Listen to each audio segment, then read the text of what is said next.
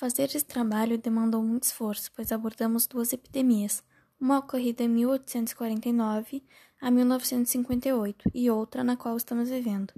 Ao realizar as pesquisas, notei uma certa semelhança entre duas epidemias, além de, claro, ambas terem sido um impacto na vida de pessoas do mundo inteiro.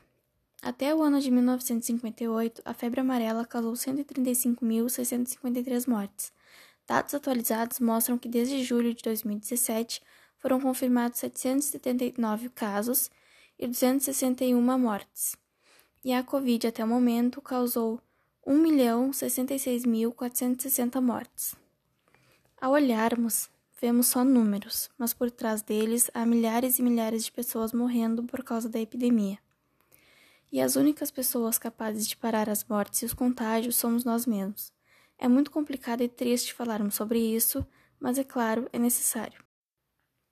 Está mais que na hora das pessoas pararem de olhar para o próprio umbigo e começar a pensar mais no próximo. Nós viemos ao mundo para nos relacionarmos e evoluirmos como espécie humana. Espero que um dia nós humanos possamos evoluir mentalmente e agir mais como um todo, e não um individual, para as futuras gerações não passarem pelo que estamos passando agora, momentos de caos, medo e perdas, mas principalmente de aprendizado.